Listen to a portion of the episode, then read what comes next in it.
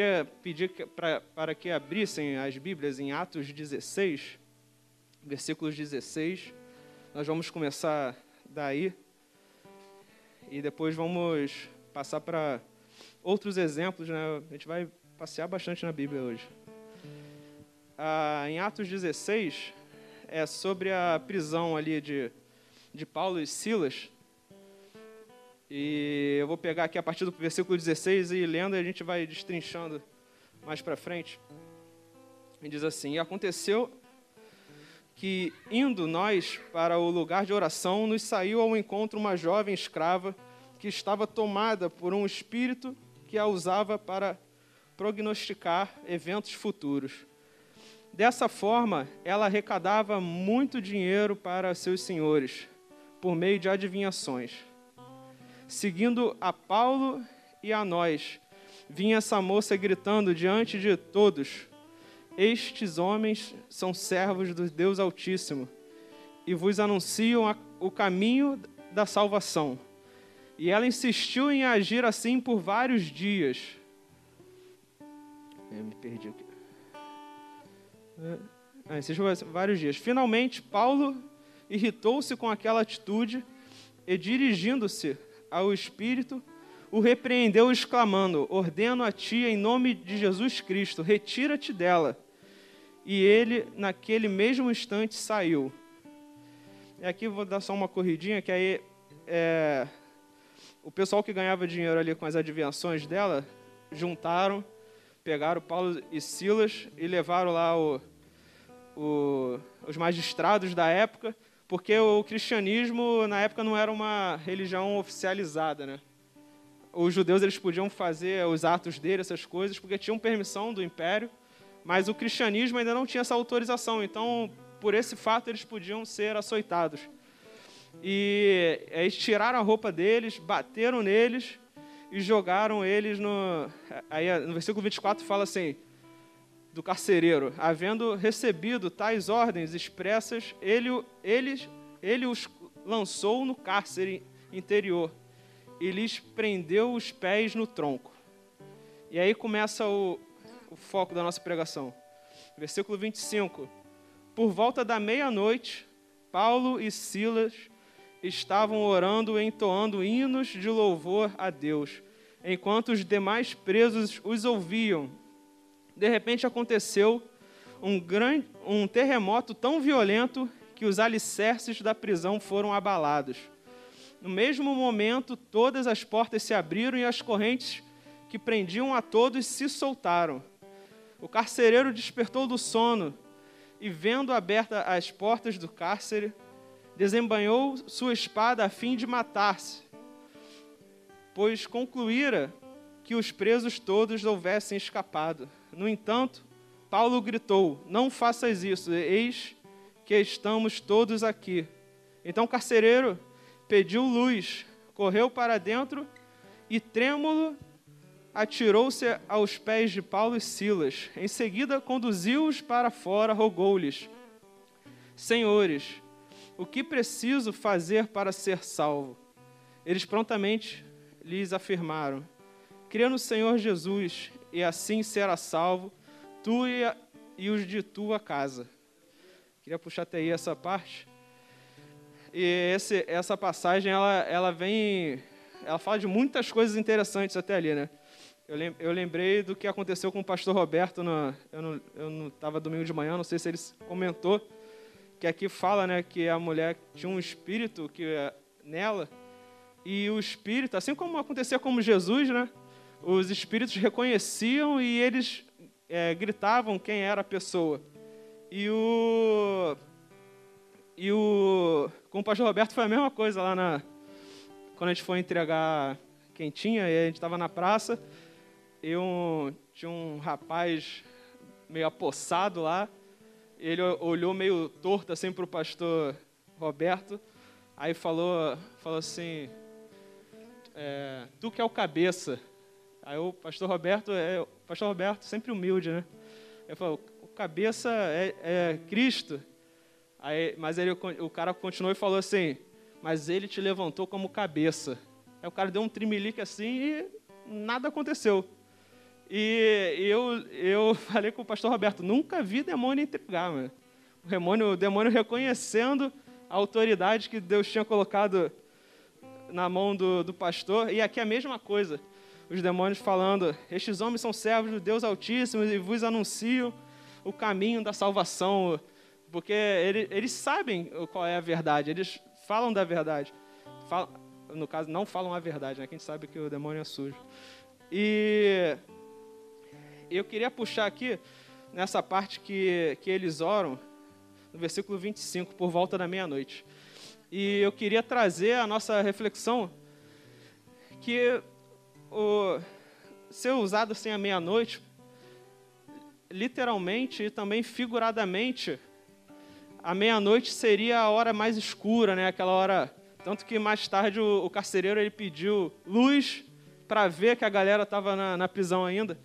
Então, é, eu trago a reflexão, né, que que muita gente pode estar passando pela sua meia-noite, é, é ilustradamente falando, né? É, passando pelo seu momento mais escuro nesse momento. Pode estar ali um momento triste, um momento de perda, algo assim. E, e às vezes a gente não sabe o que fazer, fica desamparado, fica desnorteado. Mas só que Paulo e Silas, eles estavam orando diante de Deus entoando hinos de louvor. E o, e o seguinte: enquanto os demais presos os ouviam.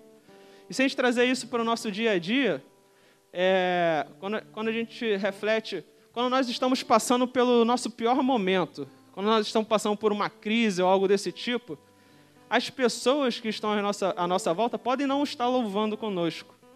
Elas podem estar ali é, tem gente que vai estar junto contigo, Paulo e Silas deixam um ao outro ali para ficar é, em dupla, mas as outras pessoas que não conhecem a Jesus, elas observam as suas atitudes.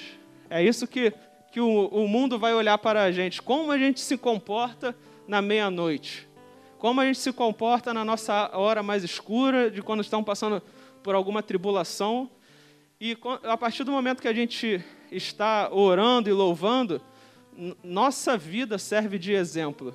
Nossa vida é, é um instrumento de evangelismo para aquelas pessoas. Tanto que logo após você vê que as pessoas não fogem da prisão. Devido à oração, abre, acontece ali um, um, um, tremor e eles podiam sair correndo, sei lá, falar, foi um livramento do Senhor. Mas eles souberam discernir o que eles deviam fazer. E eles estavam na prisão, os, os presos aceitam a Jesus, o carcereiro aceita Jesus, e o, e o carcereiro leva eles à casa, e toda a família do carcereiro aceita Jesus, honrando o que, o que Paulo falou, né? Crê no Senhor Jesus e assim será salvo tu e os de tua casa. E isso é uma coisa que nós devemos declarar na nossa vida, declarar na nossa casa, porque às vezes nós pedimos mudança de vida de algum parente, mas nós não oramos por eles. E o que eu quero chamar a atenção essa noite é a, a, a quantidade de oração, a intensidade de oração que nós devemos ter na nossa vida. Se a gente pegar, vamos pegar o maior exemplo possível que temos na Bíblia, Jesus. Nós, se nós pegarmos assim, a, a oração, Jesus, que era Jesus, orava muito. Isso eu, eu tinha reparado. Como, quantas vezes Jesus ele sai para o monte sozinho, os discípulos ficam procurando, de repente Jesus sumiu, quando vai ver ele está orando em algum lugar. E porque Jesus ele deixou sua glória, veio como homem. Então nós temos todo, é, todos esses dados, porque é, é, nós falamos que Jesus é 100% homem, 100% Deus, mas todas as coisas que. Tudo que Jesus fez, ele não fala à toa que nós podemos fazer. É porque ele foi ungido pelo Espírito Santo a fazer aquelas coisas, então nós também, como ungidos do Espírito Santo, podemos fazer. Porque Jesus estava como homem, é, realizando milagres, até profecias, e as revelações eram trazidas é, pelo Espírito Santo a ele e ele e ele entregava. Então Jesus ele tinha uma vida é, de relacionamento com Deus, porque ele precisava estar conectado. Quando a Bíblia começa a falar das questões da oração de Jesus, é ali por volta dos 30 anos de Jesus, pela quantidade de oração que Jesus faz, ele não começou a orar com 30 anos. Jesus tinha uma vida de oração, tinha. É, porque tudo é, tudo é costume e treinamento. Se a gente não ora, se a gente não jejua, a gente. É uma luta quando faz uma vez. Mas Jesus, ele fazia. Jesus virava noites orando. Então, era alguém que estava naquela vida de oração desde pequeno. Porque ele andava no, no Conselho dos Sábios, ele estava no templo, então Jesus ele tinha que ter esse diálogo com Deus. E, e, é isso que nós temos que ter. A oração é um diálogo, não é um monólogo que nós temos com Deus. De ficar só pedindo, só falando um monte de coisa. A oração nós temos que aprender a ouvir o que Deus quer falar conosco. Até vi um, um pastor falando sobre isso. Se a gente tivesse noção é, do poder que isso tem e, e fizesse isso com tanta intensidade, muitas pessoas não precisariam ir para psicólogo, terapeuta, não precisariam fazer essas coisas. Porque, eu, eu vou resumir muito porcamente, tá? não me entendam mal. É, quando, muitas vezes tem pessoas que quando estão, isso eu falo por experiência própria, quando estão no, no psicólogo, a maioria das vezes, o psicólogo, ele te ouve, você fala um monte de coisa, ele te ouve e ele puxa uns detalhes do que você está falando e isso, e você começa a refletir em cima das coisas e às vezes você percebe que nem é tudo isso que você está pensando. E você mesmo faz a reflexão, ele te induz essa reflexão. Então, se nós tivermos uma vida de oração intensa com Jesus e ouvir o que ele tem para nos falar, através da oração, nós quebramos ansiedade, quebramos depressão por uma vida de oração. Se nós abrirmos ó, Lucas 3, agora que a gente vai começar a passear um pouquinho na Bíblia aqui. Lucas 3, 21.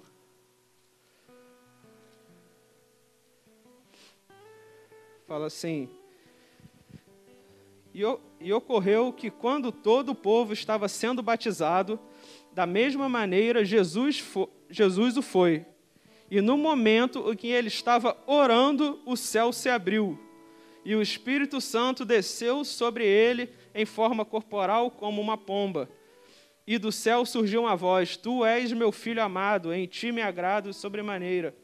E nós podemos perceber que foi no momento em que Jesus orou. Jesus tinha uma vida de oração. Não foi na hora que ele levantou da água e a pomba apareceu, não. Jesus ele orou, no momento que ele orou, o Espírito Santo desceu naquele lugar para dar testemunho. Em Lucas 4:40, só avançar mais um pouquinho. Essa passagem ela ela tem escrita também em Marcos 1:35, mas vamos ler em Lucas 4:40, diz assim: Ao cair da tarde, o povo trouxe à presença de Jesus todos os que tinham diversos tipos de doença, e ele os curou, impondo sua, sua mão, suas mãos sobre cada um deles. Além disso, de várias pessoas saíam demônios gritando: Tu és o filho de Deus. Mesma coisa que aconteceu em Atos. Ele, contudo, os repreendia e não, e não permitia que se expressassem, pois sabia que ele era o Cristo. Ao raiar do dia, Jesus foi para um lugar solitário. De outro lado, as multidões o procuravam. E assim que conseguiram chegar ao local onde ele estava, suplicaram para que não as deixasse. E em Marcos, é Marcos 1,35, para quem quiser anotar, ele fala essa mesma passagem e ele explica o que Jesus foi fazer ao raiar do dia, Jesus foi para um lugar solitário e ele foi para este lugar para orar. A Bíblia vai falar que ele foi para orar.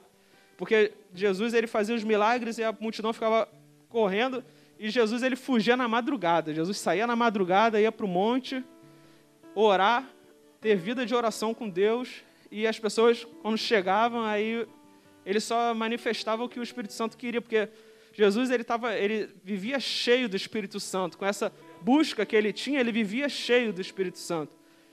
E no capítulo 5, continuando, 5:15, diz assim: Contudo, as notícias a respeito de Jesus se espalhavam ainda mais, de maneira que, as, que multidões convergiam para ouvi-lo e para serem curadas das suas enfermidades.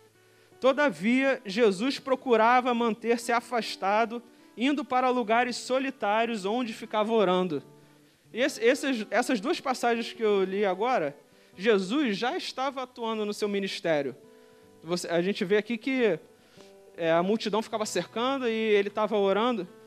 E Jesus não tinha desculpa para estar tá orando, porque às vezes é, a nossa maior desculpa é não tenho tempo para orar. Quando nós temos que nos entregar na oração de uma forma que eu acredito que a maioria não faz e eu também não faço. Comecei a fazer quando comecei a pregar. Comecei a, a ler a pregação, caramba, eu, eu oro muito pouco. Assim, nós acordamos, agradece, dá um bom dia para o Espírito Santo, agradece a comida. Essas são coisas que a Bíblia fala que nós temos que fazer, são coisas que os judeus, os judeus fazem isso, mas os judeus têm tipo uma reza, uma coisa certinha que eles têm que falar para nesses momentos. E mas não é isso, não é só isso que Deus quer de nós.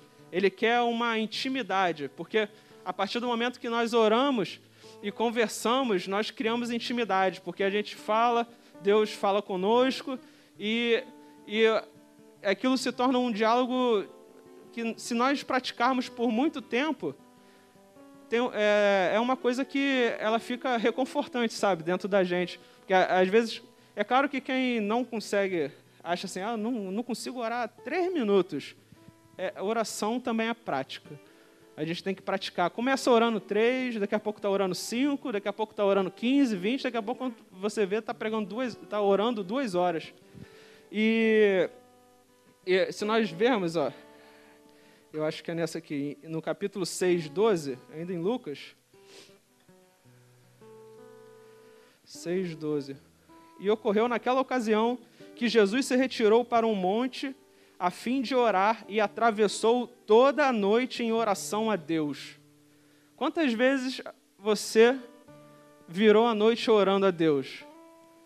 Você, ah, não, amanhã tem uma. Amanhã eu não vou trabalhar, tem uma folga, vou dormir até meio-dia e vou dormir direto. E às vezes a gente pode estar tendo um momento de oração, sabe? Eu falo isso para mim mesmo. A gente pode estar tirando um momento para orar. Porque é uma, é uma vida de intimidade, é uma vida de busca. A, a oração, ela, ela nos traz a santificação, e a, e a Bíblia fala que sem santificação a gente não verá. Então nós temos que estar buscando essas coisas. Nós vemos que Jesus, que era Jesus, fazia o que fazia, ele virava a noite orando. E é, essa é a noite que ele escolhe os apóstolos. Então ele sabia que era um momento importante para a vida dele e ele, é, um momento de escolha, ele tinha que ser guiado pelo Espírito Santo pelo que ele tinha que fazer. Nós vemos Jesus falando em vários momentos que, é, para as pessoas não falarem porque não era chegado o momento, isso era o Espírito Santo que falava para ele. E o Espírito Santo que guiava ele, esse não é o momento. E, sabe aquele toque que a gente sente no coração? Era isso que Jesus, Jesus sentia. E era que era a mesma, era a mesma coisa. Ele se colocou em oração para poder, porque ele tinha a escolha dos apóstolos, que era uma coisa que ia marcar a humanidade, então nada mais do que virar uma noite chorando. Foi isso que Jesus fez. Em Lucas 18, 18, 1, diz assim: Então Jesus propôs uma parábola aos seus discípulos com a intenção de adverti-los quanto ao dever de orar continuadamente e jamais desanimar. E Jesus ele inicia a parábola, mas eu queria só trazer essa, essa introdução.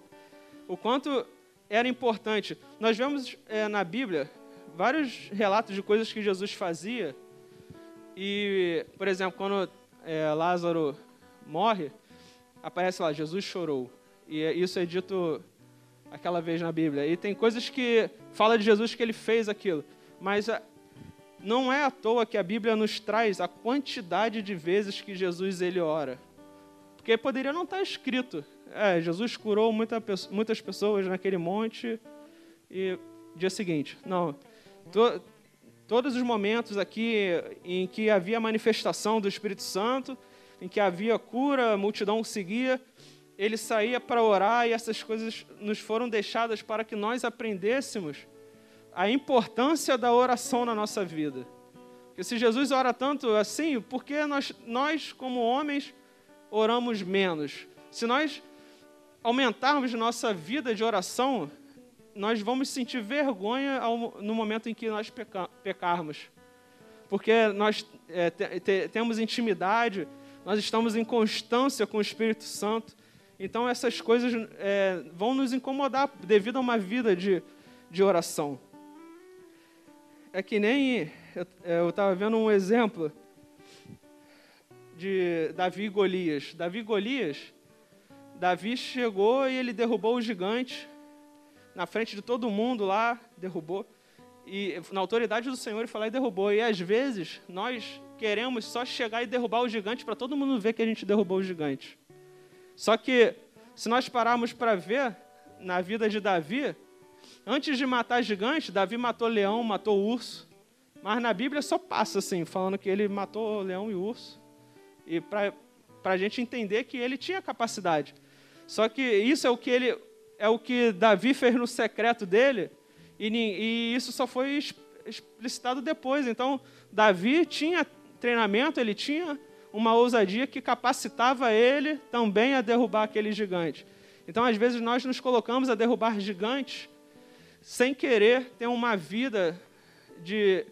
É, uma busca daquilo, sabe? De derrubar os nossos leões, de derrubar os nossos ursos diários, para poder chegar no dia e derrubar um gigante. Porque Davi, ele não foi. É, aquilo foi permissão de Deus, ele fazer aquilo na frente de todo mundo.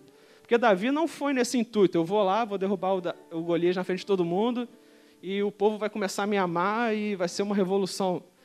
Davi foi lá porque esse, como, é, como, esse cara vem é, falando essas coisas do meu Deus. Foi isso que Davi foi. Nessa autoridade que ele foi, ele ficou indignado com aquilo e foi lá e fez, foi na frente de todo mundo. E às vezes nós ficamos só nesse, nesse momento de buscar a glória para a gente, de fazer na frente de todo mundo para acontecer. E, e, e, não é assim que é a nossa vida. E, em Ezequiel tem a história do, dos levitas, né? essa uma parte assim, que fala do que eles serviam a Deus e em algum momento eles dão uma vacilada e, e, e Deus coloca assim para eles: a partir de hoje vocês vão servir as pessoas mas vocês não podem mais me servir. E, e é, como, é como isso. Às vezes nós queremos chegar na frente da, das pessoas e achando que é o máximo. Só que Deus, naquele momento, ele colocou isso como uma punição para aquele pessoal, porque o adorar a Deus é muito maior do que servir e, e aparecer para as pessoas. Deus ele deixa isso muito claro. Então, às vezes nós fazemos isso para homens ver, e e a partir do momento que nós fazemos isso, nós estamos roubando a glória de Deus. E Jesus fala que isso é pecado, toda glória deve ser dada ao Senhor Jesus. E eu queria dar uma lida em Daniel, Daniel 10.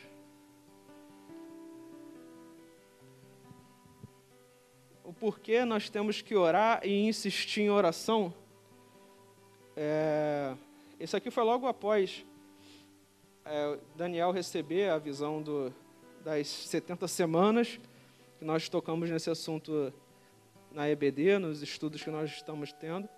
Isso logo após essas semanas, esse, essa profecia que ele recebeu, é, um anjo visita Daniel. É, é, começa no capítulo 10, é o capítulo 10 inteiro, mas eu não vou ler por conta do tempo. Mas ele fala ele fala aqui ó, no versículo 5. Olhei para cima, de, olhei cima e diante de mim estava um homem vestido de linho, com um cinto de ouro é, puríssimo na cintura. Seu corpo brilhava como berilo e, e outras pedras preciosas. O rosto iluminado como um relâmpago. Os olhos como tochas acesas, os braços e as pernas reluziam como bronze polido. E sua voz soava forte e grave como um barulho das multidões. É o, o filho do homem se revelando ali a Daniel, né? Aí no versículo 9 diz assim: Então eis que ouvi a voz das palavras do anjo, e ouvindo o som do que dizia, perdi os sentidos, entrei em um estado de êxtase e caí de bruços com o rosto em terra. Em seguida senti que a mão de alguém tocou em mim e me ajudou a levantar, mas meus joelhos e mãos tremiam muito. E o anjo disse: Daniel, tu és um homem muito amado. Presta, pois, toda atenção à palavra que vou te comunicar e, leva levantar-te, é, comunicar e levantar-te, por, levanta-te, portanto, porquanto eu fui mandado a ti. Assim que ele me exortou, eu me coloquei em pé ainda tremendo, e o anjo prosseguiu me exortando: Não temas, caro Daniel, porque as tuas palavras foram ouvidas sim desde o primeiro dia em que aplicaste humildemente o teu coração a fim de buscar entendimento diante do teu Deus. As tuas orações foram ouvidas e eu vim em resposta ao teu clamor. Mas o príncipe do reino da Pérsia me resistiu durante 21 dias. Então Miguel, um dos príncipes supremos, outras traduções falam dos primeiros príncipes, veio me ajudar a vencer o inimigo, porquanto não pude mais continuar ali com os reis da Pérsia. Assim estou aqui agora para explicar-te o que acontecerá ao, ao teu povo nos tempos futuros, pois a visão que tiveste se refere a dias ainda muito distantes. E é, nós vemos aqui mais para baixo Daniel, ele começa a falar também meio no espírito assim. E fala que e o anjo toca nele, no versículo 18. O ser que se assemelhava a um homem tocou em mim outra vez e imediatamente me senti fortalecido. Então ele me dirigiu a palavra: Não temas, Deus te ama, ó filho do homem. Pai seja contigo, ser forte e tem bom ânimo. E o nós vemos aqui que a oração de Daniel foi ouvida no primeiro dia filho do homem diz isso para ele. Só que ele fala que o, o, o principado daquele, da Pérsia estava resistindo contra ele. Por isso que é importante nós mantermos nossa intensidade de oração e, e, e insistência de oração, porque nós vivemos numa batalha espiritual que é, que é tipo uma guerra mesmo. E a gente não tem ideia. Algumas pessoas são reveladas essa, essa batalha, conseguem ver. Eu lembro o pastor Isaías falava muita, algumas coisas que aconteciam aqui. E nós não temos ideia do que acontece no mundo espiritual. Mas eh, aqui nós temos a, a prova do que, de que acontece realmente uma, uma guerra. E o Miguel ele foi acionado para poder intervir, para que o filho do homem fosse lá entregar a mensagem. Então, às vezes, nós estamos orando achando que nossa oração não está sendo respondida, só que está tendo uma guerra e a mensagem está tá vindo, a resposta está vindo, mas está tendo uma batalha para que essa, essa resposta seja entregue a você. Por isso que nós temos que nos santificar, estar orando, porque às vezes nós, a resposta está chegando, aí a gente abre uma brecha e, e, os, e o inimigo, ele, a partir do momento que a gente abre uma brecha, o inimigo cerca uma barreira em volta. E aí, como é que a resposta chega? Então, nós temos que estar sempre orando e vigiando e nos santificando para que, é, na verdade, a gente não atrapalhe o que Deus tem para fazer na nossa vida, porque é, o ser humano é, é um negócio para viver de misericórdia, né? A gente tem que viver de misericórdia porque a gente falha demais.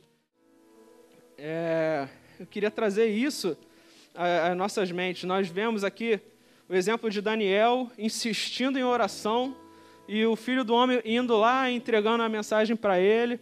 Nós, nós vemos Jesus orando, tendo uma vida de oração para poder manifestar aquilo que Deus tinha para manifestar através dele na terra. Então, é, Jesus ele não buscava essas coisas à toa. Então, nós temos que refletir: será que eu, eu estou orando o suficiente? Será que minha vida de oração é o suficiente? Nós temos que, que nos preparar para estar ministrando a palavra do Senhor, estar orando em outros lugares. E até uma, uma coisa que eu li num livro hoje, que vou meio parafrasear o que estava escrito que quando nós estamos nos preparando para entregar uma palavra, alguma coisa, isso não é uma preparação de uma hora ou um dia que vai trazer, que vai conseguir fazer você falar o que você quer. Vai ser uma vida de experiência com o Senhor que vai trazer aquilo que você tem para falar, porque é, a nossa vida, nós temos que falar o que nós vivemos, falarmos a verdade, e através destas coisas, dessa busca que nós temos, essas coisas enchem o nosso coração.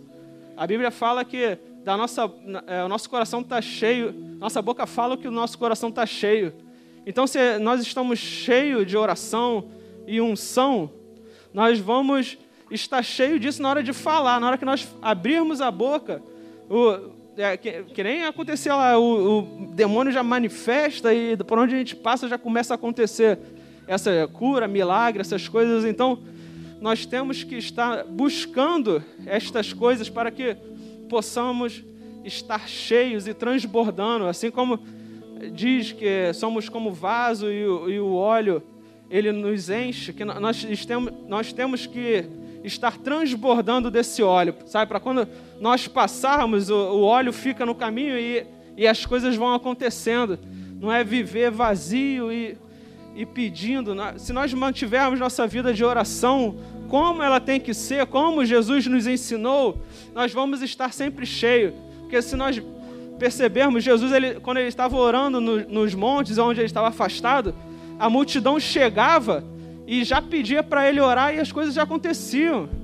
Imagina se Jesus tivesse desligado a ele. Vamos aqui primeiro cantar um louvorzinho para eu entrar na presença. Vamos fazer, pedir para três pessoas aí orarem. Jesus estava sempre preparado. Jesus estava sempre preparado para manifestar a glória de Deus, porque ele vivia cheio da glória de Deus. E é assim que ele quer que nós andemos, cheio da glória de Deus. E isso, isso demanda uma vida de oração e de intimidade com o Senhor. Porque Jesus fala que se nós batermos a porta, ele abrirá, o que nós pedirmos, ele nos entregará. Mas só que isso não é de, não é de graça, assim. Eu vou pedir coisas fúteis para quê? Se nós temos intimidade e seguimos as coisas com, com Jesus, nós alinhamos o nosso pensamento com Deus e nós vamos saber o que nós temos que pedir. Nós vamos pedir coisas alinhadas com o Espírito Santo. Por isso que nós temos que manter essa intimidade, porque a partir do momento que nós mantemos a intimidade, nós não vamos pedir coisas fúteis, porque nós vamos entender o nosso propósito e vamos entender o que Deus tem para gente. Então nós vamos saber aonde nos colocar, saber o que pedir, o que clamar. Então eu queria trazer essa reflexão a você, para que você pare um pouco o que você está fazendo e que você ore mais ao Senhor. Que você, ao acordar, ore mais ao Senhor. Se você tem um tempo vazio né, à noite, dedique esse momento ao Senhor. É dedicar mesmo, é tirar algumas horas para poder louvar ao Senhor. Então nós temos que nos conscientizar que o que nós fazemos é pouco. Se Jesus orava do jeito que ele orava, quanto mais nós. Nós tínhamos que estar orando 24 horas por dia para poder manifestar o que Jesus fazia. Se nós, nós pararmos para perceber o alinhamento que Jesus tinha com o Espírito Santo, não é à toa que ele fala que nós poderemos fazer as mesmas coisas que ele fazia e maiores. Nós só temos que andar em conformidade àquilo que Jesus fazia. Ele nos ensina, não é à toa que as coisas estão na palavra.